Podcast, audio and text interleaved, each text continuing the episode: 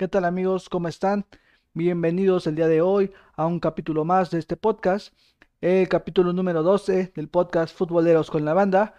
El día de hoy, ¿de qué vamos a hablar? Como lo veo en la portada, vamos a hablar de la Liga MX, del sorprendente resultado que saca el Puebla. Realmente fue un partido muy interesante, goleó y se lleva los tres puntos a casa.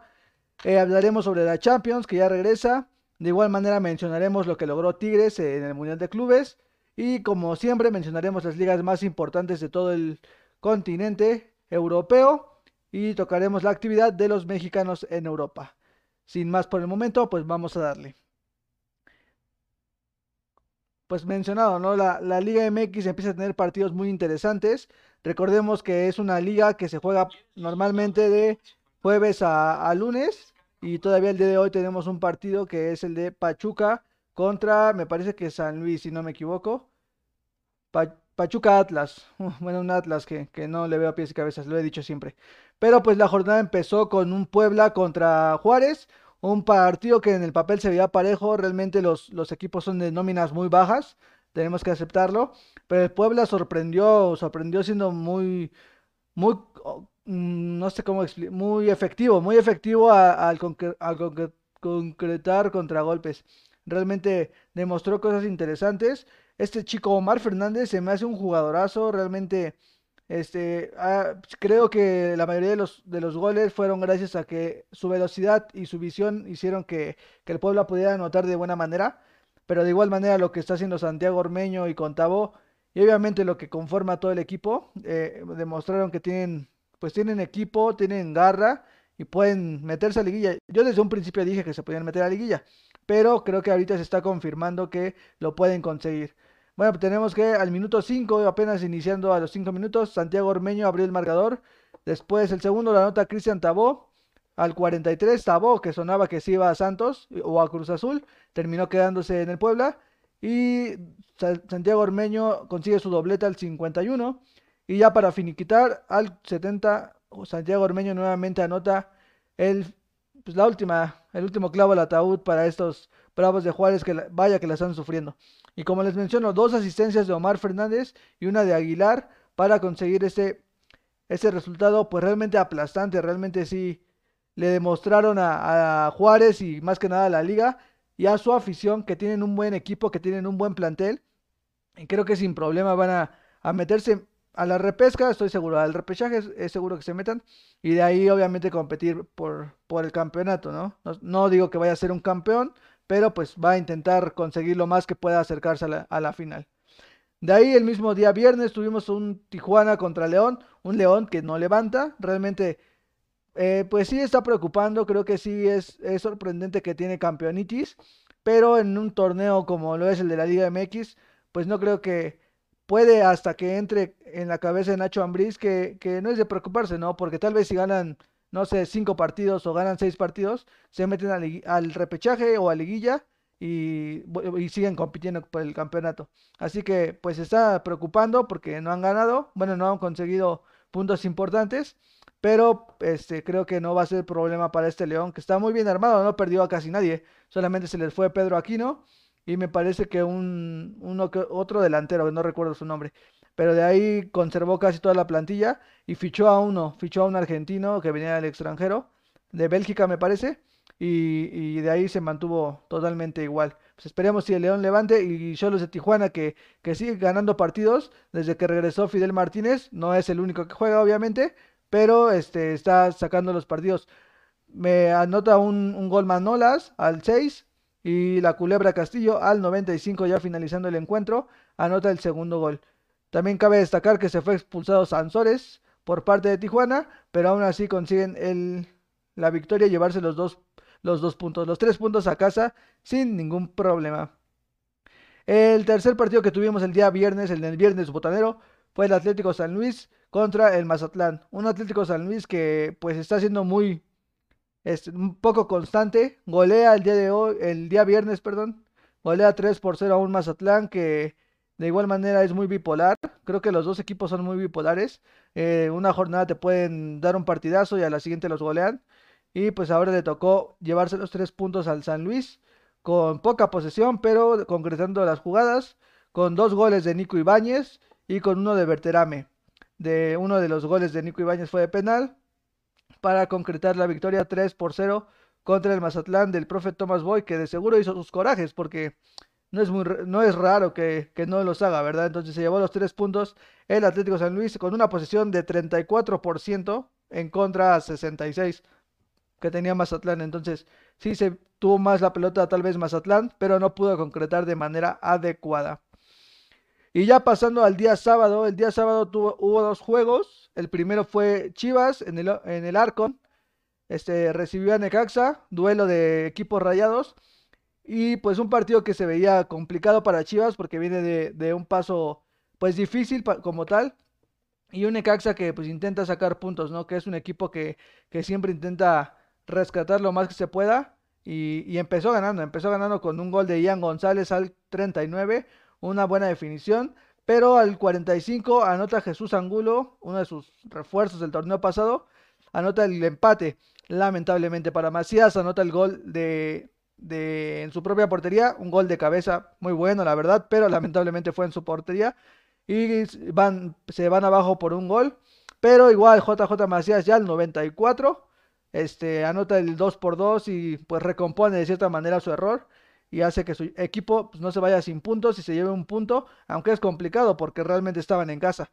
Pero pues de a poco esperemos y vayan, ya habían ganado la jornada pasada y ahorita les, tocó sacar el empate, rescatar el empate y lo hacen de, pues, de una buena manera. Eh, es interesante porque está debutando a, chavos Chivas, está debutando a gente.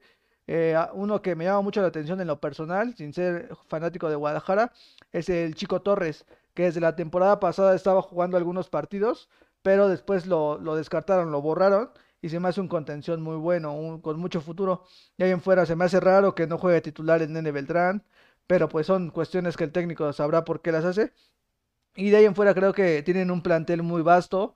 De, en el ataque sin duda son muy buenos, desde Antuna, este, Angulo y Brizuela. Con Macías son, son muy buenos jugadores.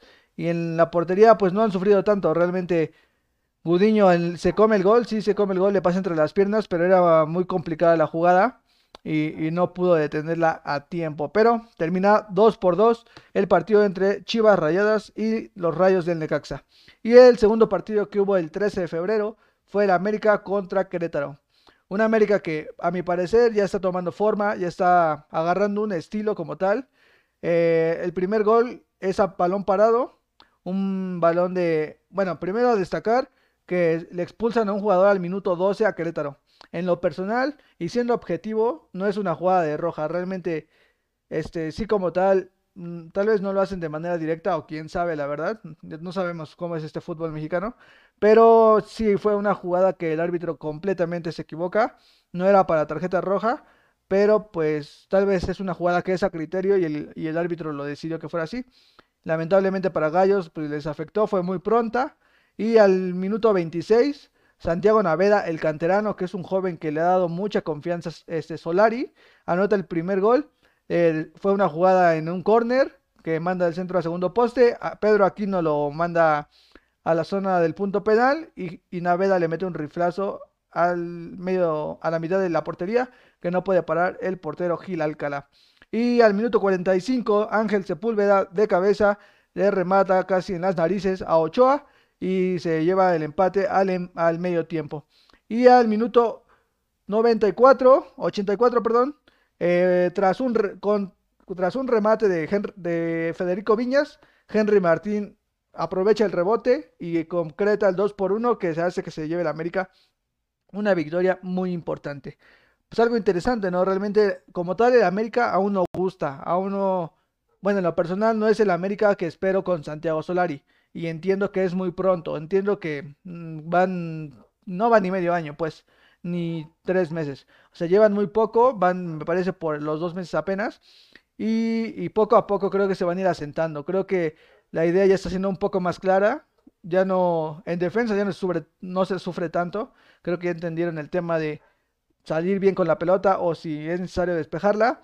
Se prioriza un poquito más la posición de balón y es algo que, a mí en lo personal me gusta, que juegan mucho por las bandas. Antes con el Piojo jugaban mucho al pelotazo y que Henry Martín o Federico Viñas rescataran un balón o jugaran de poste y con Solari buscan más este, posición por el centro del campo y buscar por diagonales a los volantes para que el centro delantero solamente se encargue de meter los goles como tal. Y creo que, insisto, poco a poco se va, se va viendo la mano del técnico.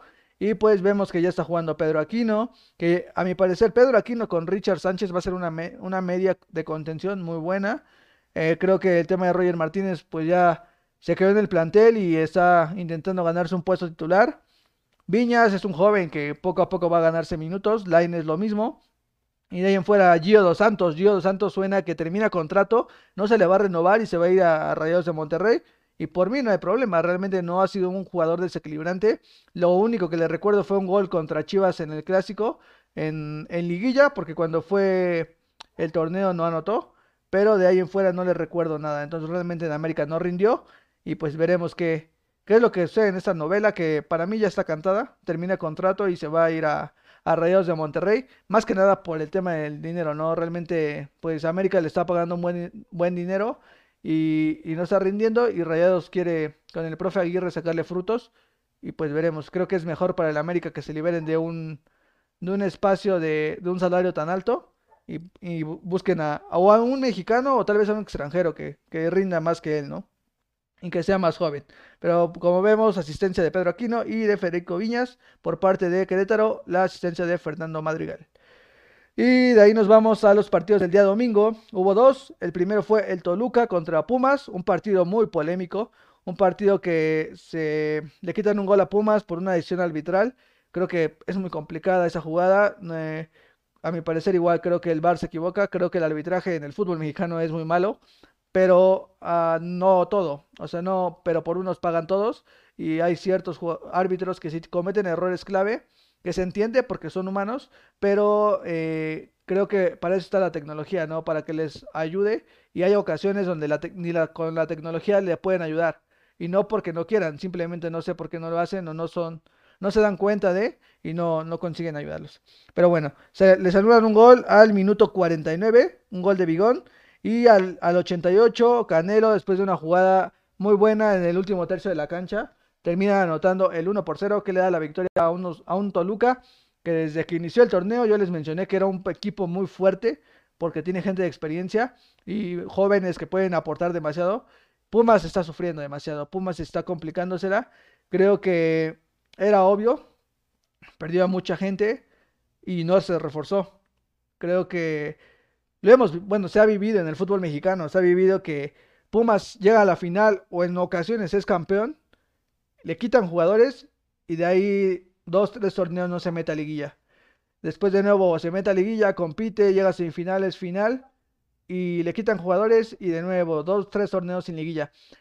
Hasta cierto punto creo que es un proceso que Pumas ya entendió, o sea que Pumas está adaptando a este proceso y que lo entiende, que entiende que van a meterse a un torneo y van a ser bueno, pero dos van a ser malos. Por lo mismo de que no tienen una nómina tan alta. Creo que deberían de trabajar más en eso. Creo que tienen jugadores muy buenos en la cantera. Sin duda, estoy seguro que Pumas no se va a reforzar más. O sea, no va a buscar refuerzos de, extranjeros ni de jugadores que estén en la misma liga. Y con los jóvenes que tiene, mientras empiecen a sentar poco a poco, insisto, apenas vamos en la jornada 6, si no me equivoco, 6, y, y pues no, no van tan mal, o sea, realmente pues va peor el León, que fue el campeón. Entonces yo creo que si se asientan por la jornada 10 y empiezan a ganar juegos, digo, 10 ya es muy extremis, extremis ¿no? Ya es muy, muy lejano. Pero creo que, que si empiezan desde la 10 a ganar juegos, todavía tienen la esperanza de poder meterse al repechaje y volver a competir. Realmente son un equipo que, que tiene garra, que tiene jugadores igual de experiencia, pero sin duda Toluca los, los sobrepasa en ese aspecto. Pues veremos qué sucede con estos Pumas. Esperemos si les vaya mejor y levanten realmente. Y Toluca que sigue demostrando que tiene el equipo para ganarle a cualquiera. Ahí nos vamos al último partido del día sábado, que fue entre Santos Laguna y un Rayados de Monterrey. Era un partido muy buenísimo, realmente los dos estaban en puestos altos en los primeros cuatro lugares. Un Monterrey que no había recibido gol, Santos había recibido solamente un gol y había sido el Atlas, eh, con un empate en la jornada pasada con Atlas dejaba muchas dudas, realmente estaba muy complicado que, que ganara. Y Monterrey que estaba de una forma ¿cómo decirlo? Ordenada, no espectacular y lo he mencionado, pero este era el partido o de los partidos que debería demostrar la calidad que tiene. Lo hizo con América y obtuvo tal vez buenos, buenos resultados. Lo, lo, le tocaba un Santos, que un Santos estaba más estructurado. Un América que no es justificación, pero venía de un cambio, de un técnico sin refuerzos, etcétera. Y de un Santos que ya estaba más sólido, ya es un proyecto más sólido. Y era la prueba de fuego para Javier Aguirre y sus pupilos, pero no lo consiguen. Pierden el partido 1 por 0. Ya les anotan el primer gol del torneo. Y con un gol de Doria al minuto 60 se llevan el partido y de ahí no hay más complicación para los laguneros que siguen, son los dos, los dos equipos, son el único, el, único par de equipos que solamente ha recibido un gol en el torneo y los posiciona en, las, en los puestos más altos de, esta, de esta liga tan poderosísima. Pero insisto, creo que Rayados tiene que cambiar el chip, creo que entiendo que con partidos que sean fáciles va a ser ordenado y va a ser fácil para ellos jugarlos, va a ser mm, como por reglamento, no por reglamento, sino como por papel o por compromiso va a jugarlos porque los va a ganar, o sea, la plantilla que tiene la va a ganar. Este, pero creo que los partidos más importantes, como lo es contra América, Tigres, Santos, Tijuana, este, Toluca, creo que esos partidos van a ser en los que debe ser más explosivo, debe ser más veloz, debe ser más ofensivo debe ser más de contragolpe. Entiendo que no es el juego del Vasco Aguirre, pero creo que debe potenciar los jugadores que tiene. Esperemos y, pronto pueda ocupar a todos sus jugadores de la manera adecuada y, y, ser un equipo espectacular, aunque sea ordenado. Creo que aunque sea ordenado puede ser un equipo muy bueno. Lo hemos visto en equipos como el Barcelona, como el City, que son equipos, el Liverpool, que son equipos muy ordenados y que demuestran buen fútbol siendo ofensivos, teniendo transiciones muy rápidas. Y creo que es algo que Monterrey tiene y que el propio Vasco Aguirre lo puede formar porque él tiene muchísima experiencia de fútbol europeo. Pero pues bueno, ya, será cosa de, ver cómo lo, lo manejan estos jugadores y cómo lo maneja el técnico. Y de ahí, pues para cerrar la jornada, tenemos dos juegos, que es el Pachuca contra Atlas, que para mí se lo va a llevar Pachuca sin ningún problema, aunque los dos están por la calle de la amargura. Y es el día, el día de hoy, lunes, que se graba. Y el partido del día miércoles es el partido entre Tigres y Cruz Azul, que se recorrió por el tema del Mundial de Clubes. De ahí nos vamos para checar la tabla general, antes de checar los partidos que vienen. Como mencioné, Toluca con 13 puntos está empatado con América, que está en segundo lugar. Tijuana con 12 puntos. Santos con 12. Monterrey desciende hasta la posición número 10. Cruz Azul en la 6, Querétaro en la 7, Puebla en la 8, ya subió, Tigres en la 9 con un partido pendiente, San Luis en la 10, Mazatlán en la 11, Chivas en la 12, Pumas en la 13, Necaxa en la 14, Juárez en la 15, León sorprendentemente en la 16, Pachuca en la 17 y Atlas en la 18. Recordemos que clasifican 12, y actualmente pues, solamente quedan fuera 6, entonces creo que es no tan complicado que, te metas a competir, pero pues veremos qué sucede en este torneo tan importante y, y, emocionante.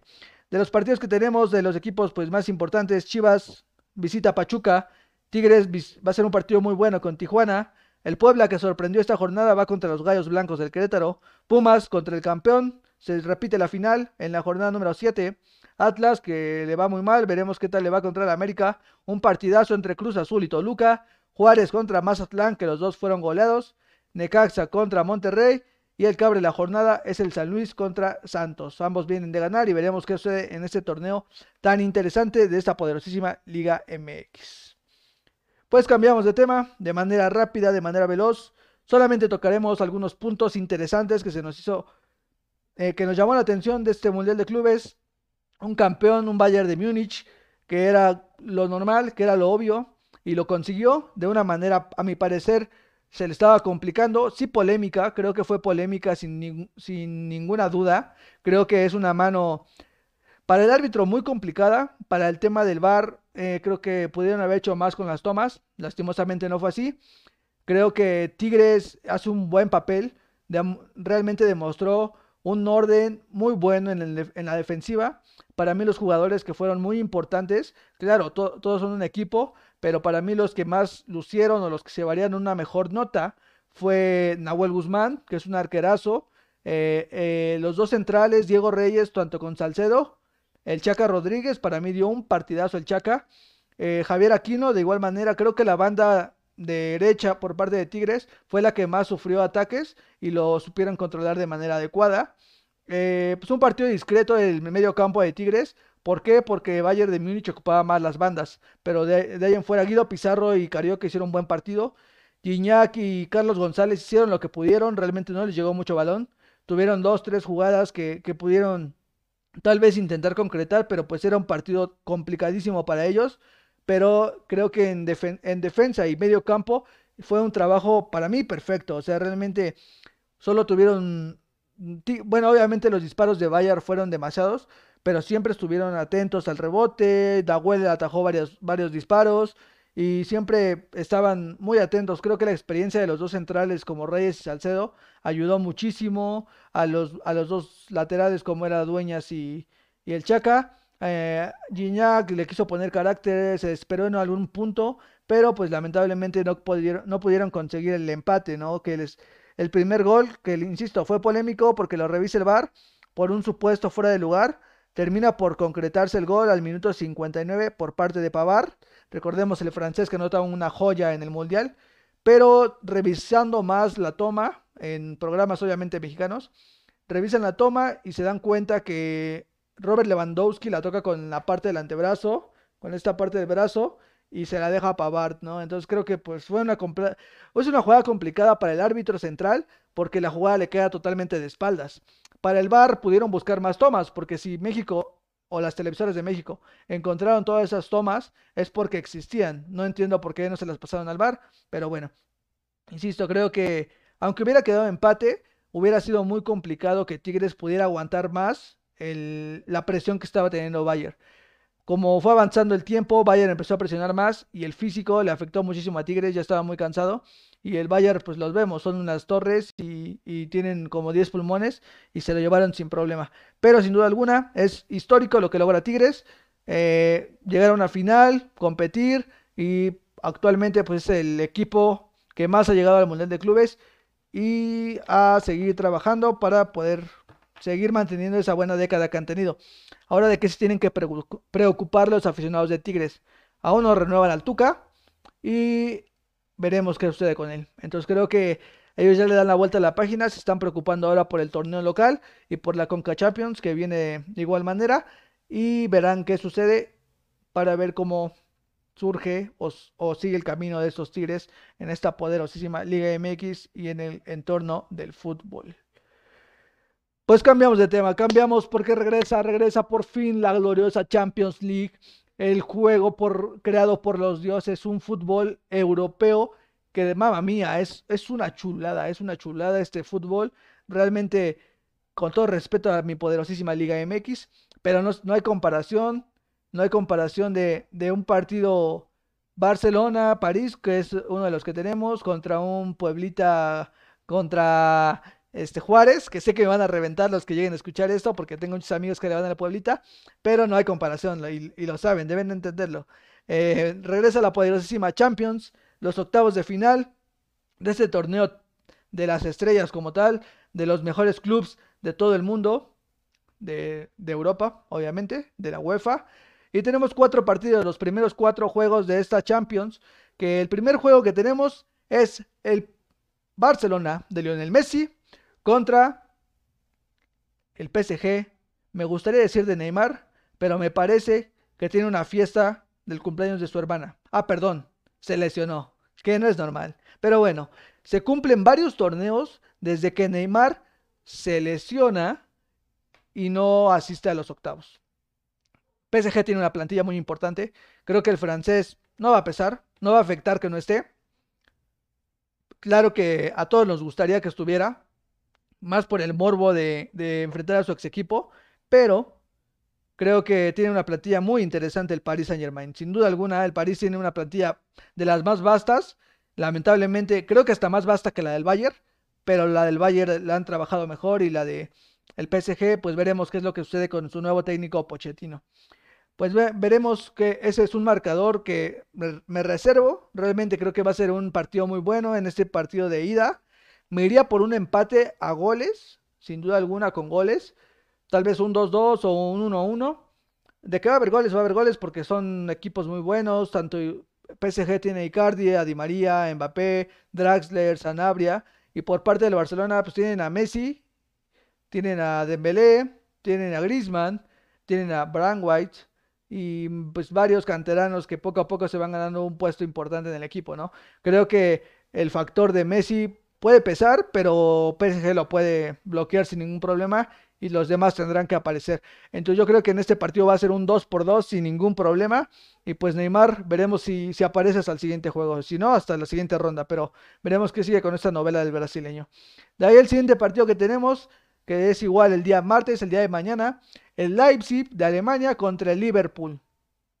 En el papel o en el nombre suena favorito el Liverpool, sin ninguna duda. Es el, pues el campeón antes del Bayern de la Champions que tuvo un año muy espectacular y, ahorita para mí no es favorito. Para mí sin duda alguna él está, está por un mal tiempo, por así decirlo. En la Premier League pues no va en los primeros dos puestos, que es donde se pelea el título. Eh, creo que ha perdido partidos importantes en su liga. Y el Leipzig pues, ha demostrado una consistencia, una constancia. Ha demostrado que está para ya competir a nivel europeo. Ya lleva dos, dos torneos o tres que ya está metiéndose a los, a los semis o a los cuartos y poco a poco va avanzando. Y a mi parecer, este, este partido sin duda alguna va a ser de Leipzig.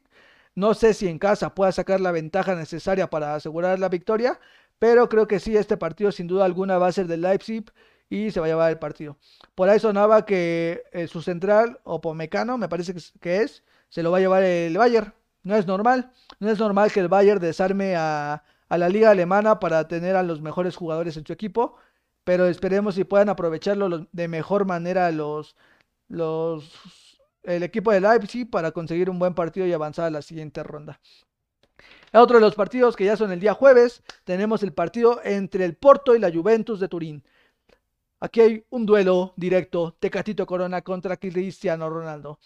El mexicano emblema del Porto como tal, realmente es el capitán en ocasiones, creo que es la figura actualmente más importante y lo mencionaba Alexandro de la Juventus, es un jugador muy habilidoso y que tiene calidad muy sobresaliente, creo que es el que apoya a sus compañeros y los anima a tener un buen fútbol.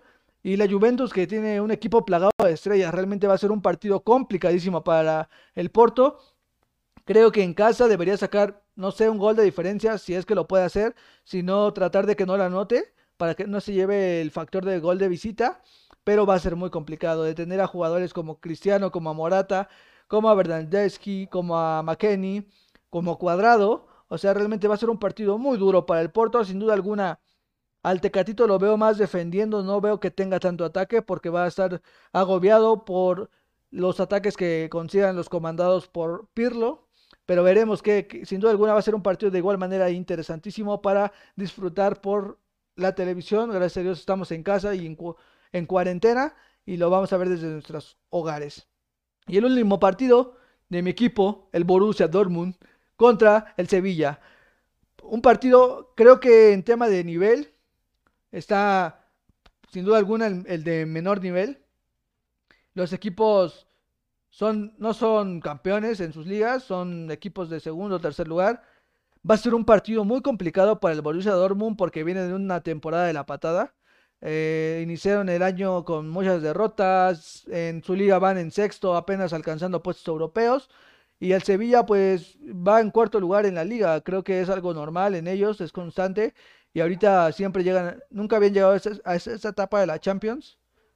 Y, y siempre se, terminaban siendo eliminados para irse a jugar a la Europa League. Entonces veremos qué sucede con este partido, esperemos, bueno, espero y que todos los aficionados del Borussia Dortmund esperamos que sea un partido muy bueno, que sea un, partido interesante, que Hirling Haaland vuelva a aparecer, Sancho de igual manera y pues Witzel, así como, como el portero Burki, tengan un buen trabajo y puedan sacarle un partidazo y si se puede la victoria a un equipo que tiene nuevos refuerzos, que es el Papu Gómez. Veremos qué tal se pone esta Champions. Y son partidos que no se quiere perder nadie realmente. Veremos qué es lo que sucede en esta Champions League, que es un torneo de otro planeta. De ahí nos vamos a las principales ligas del mundo.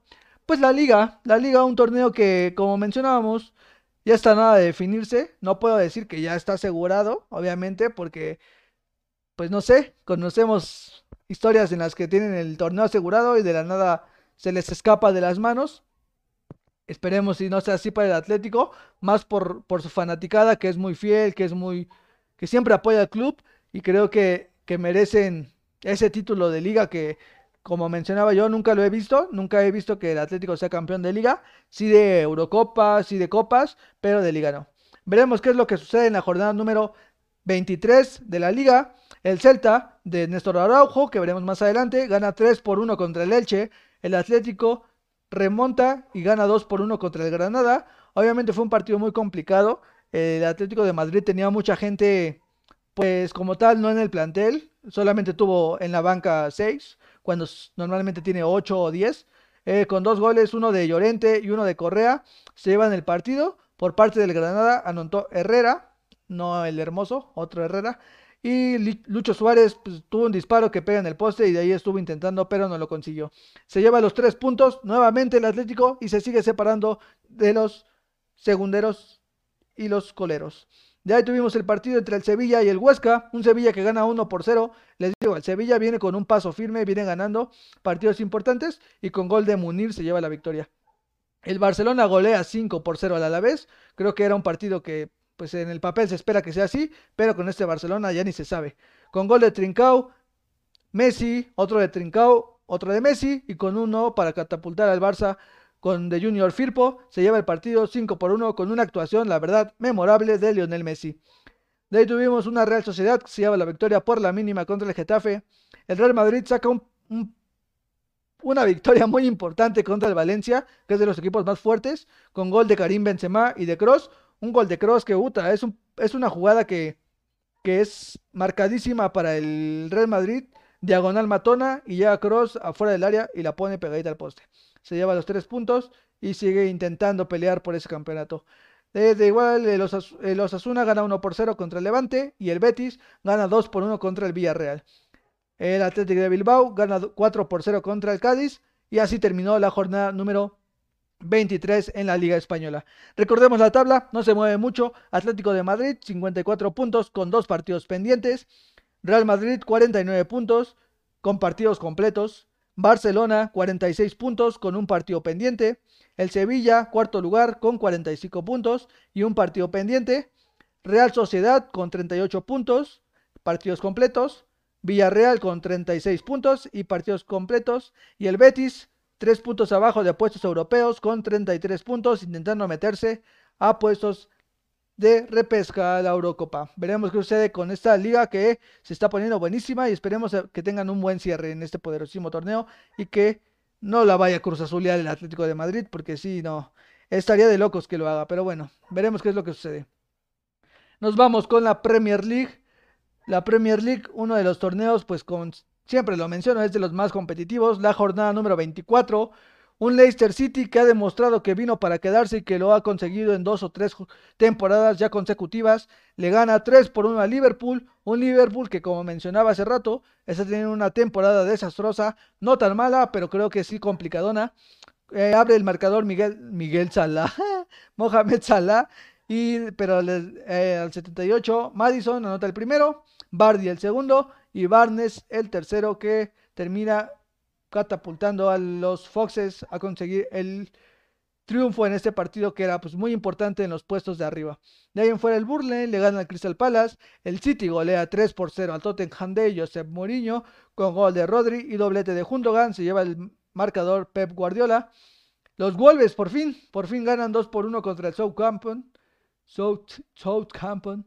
Abre el marcador Inks por parte del Southampton. Rubén Neves de penal y Pedro Neto le da la vuelta al partido y se llevan los tres puntos en la visita a este partidazo. El Manchester United empata y deja ir puntos contra el West Bromwich. El Arsenal vuelve a ganar contra el Leeds United 4 por 2. Un partido igual muy interesante contra Bacelo Bielsa. Triplete, triplete de goles de Aubameyang y con un gol de Bellerín se llevan el marcador 4 por 2 contra los dirigidos por Marcelo Bielsa. El Everton pierde 2 por 0 contra el Fulham. El West Ham le gana 3 por 0 a Sheffield United. El Chelsea gana 2 por 0 contra el Newcastle. Marcador, marcador o goles marcados por Giroud y Timo Werner, el refuerzo flamante de este equipo. Veremos cómo está la tabla. Como yo lo mencioné en un podcast, es muy probable que el Manchester City, que va de líder, se lleve el campeonato. Lleva 53 puntos y tiene un partido pendiente. El Manchester United tiene 46 puntos y tiene todos sus partidos completos. El Leicester 46 de igual manera y el mismo número de partidos. Chelsea cuarta posición, 42 puntos, partidos completos. West Ham sorprendiendo se mete a la posición número 5 con 42 puntos y 24 juegos. El Liverpool fuera de puestos europeos sorprendentemente con 40 puntos y, partidos completos. El Everton igual fuera de puestos europeos, al igual que el Arsenal y el Tottenham, están fuera de estos puestos para competir por la Europa League o la Champions League. Lamentablemente está sorprendiendo el West Ham y el Leicester que ya ha sido constante y el Chelsea de igual manera que se reforzó como nunca, así hasta los dientes. Pero bueno, ahí, está la liga. Veremos cuáles son los partidos más importantes para la jornada número 25 de este torneo tan interesante. Los Wolves de Raúl Jiménez, sin Raúl, reciben al Leeds United. El Chelsea visita al Southampton. Liverpool contra Everton. Partido importante en la fase para meterse a puestos europeos. Tottenham contra West Ham, que el Tottenham está muy abajo. Leicester contra el Aston Villa, sin problema para Leicester. Arsenal contra Manchester City. Va a ser un partido muy bueno. Manchester United contra Newcastle y para cerrar el Brixton contra el Crystal Palace. Creo que va a ser un, partido muy, partidos muy interesantes que podrán ver por páginas pirata.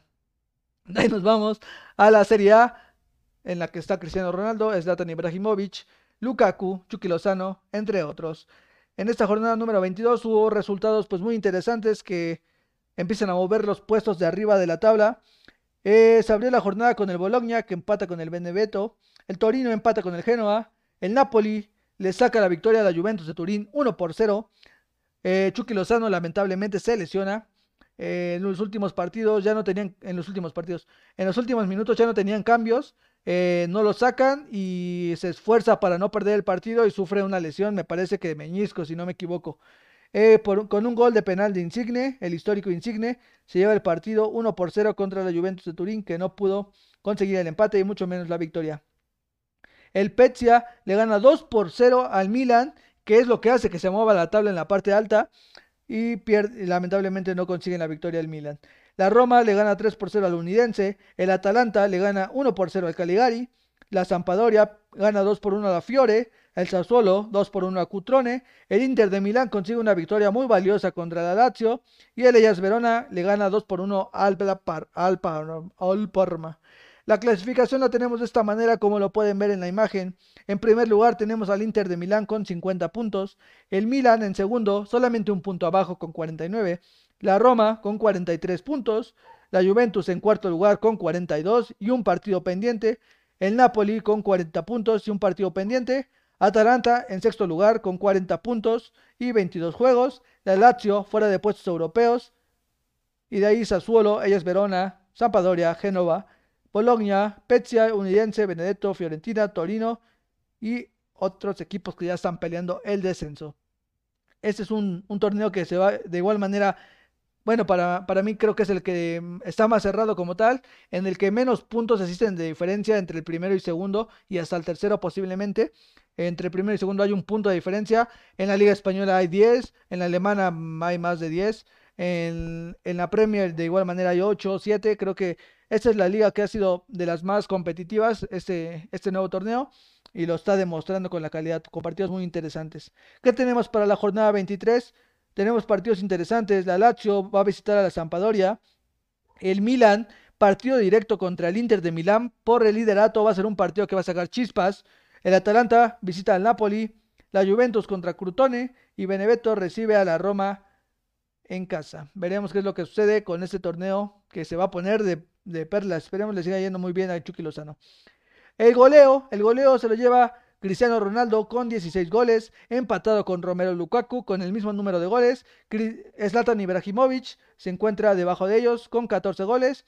Y de ahí tenemos a Inmóvil, Luis Muriel Velotti, Lautaro Martínez, Joao Pedro, Insigne y el Luchuki Lozano que tiene nueve goles, muy lejos de alcanzar a los primeros lugares. Y así tenemos lo que sucede en la liga italiana.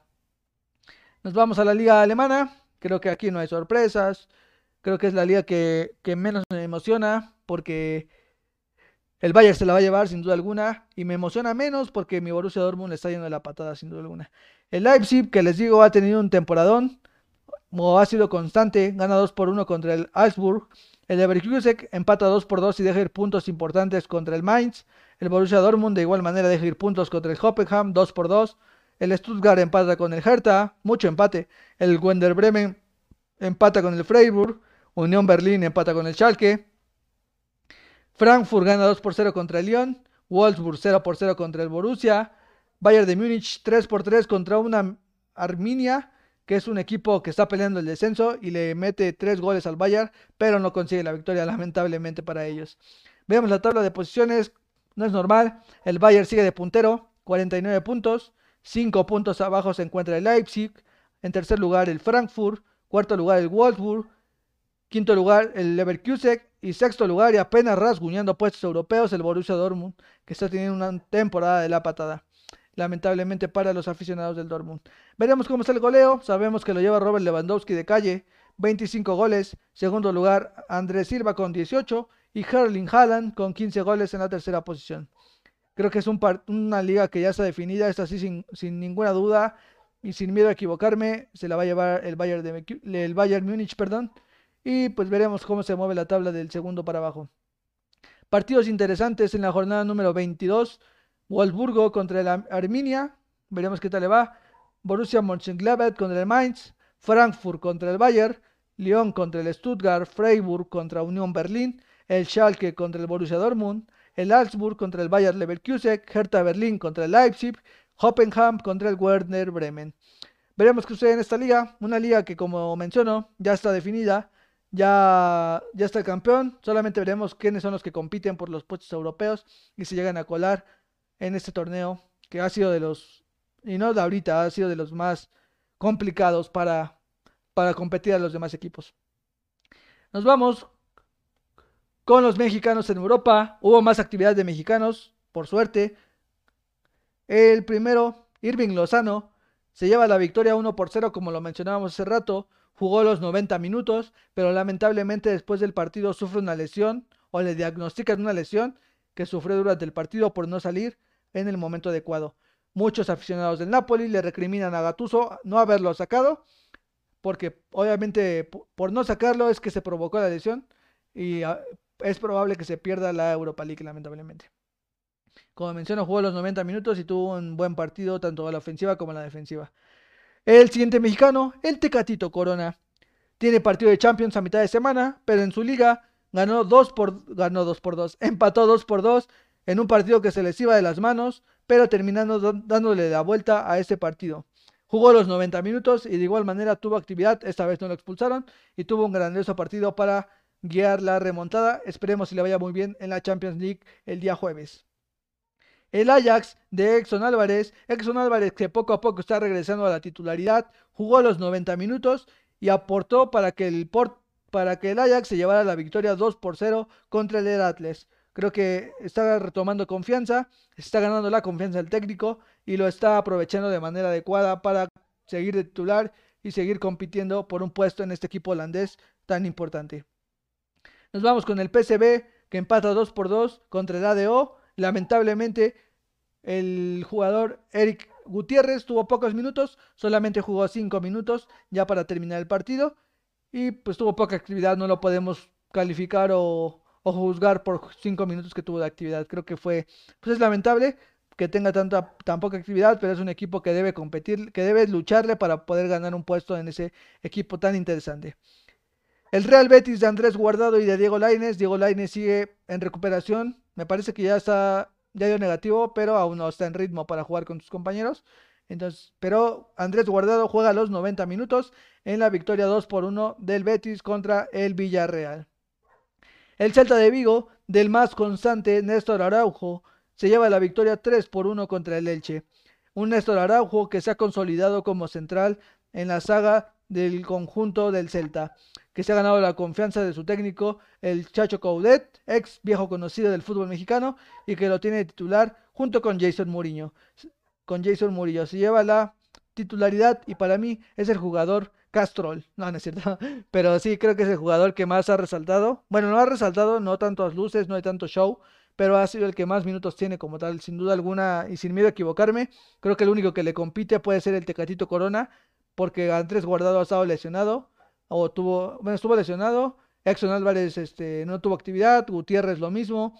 Lozano, pues puede que igual esté compitiendo, pero al principio de temporada no tenía tantos minutos.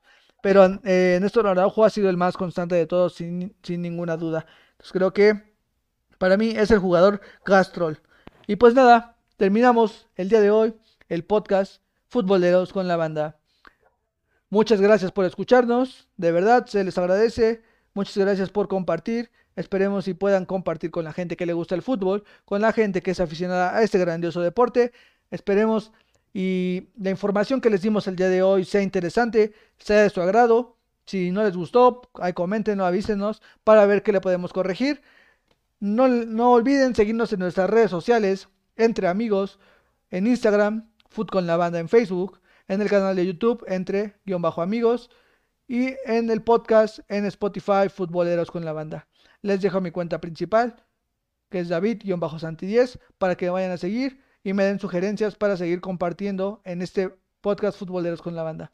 Esperemos y sean buenos partidos de Champions League, que no nos decepcionen, que las ligas sigan siendo igual de competitivas, que el Puebla siga sorprendiendo en ese torneo Guardianes 2021 y que se ponga mejor el fútbol en todo el mundo. Muchas gracias por escuchar el podcast. Nos vemos. Hasta la próxima.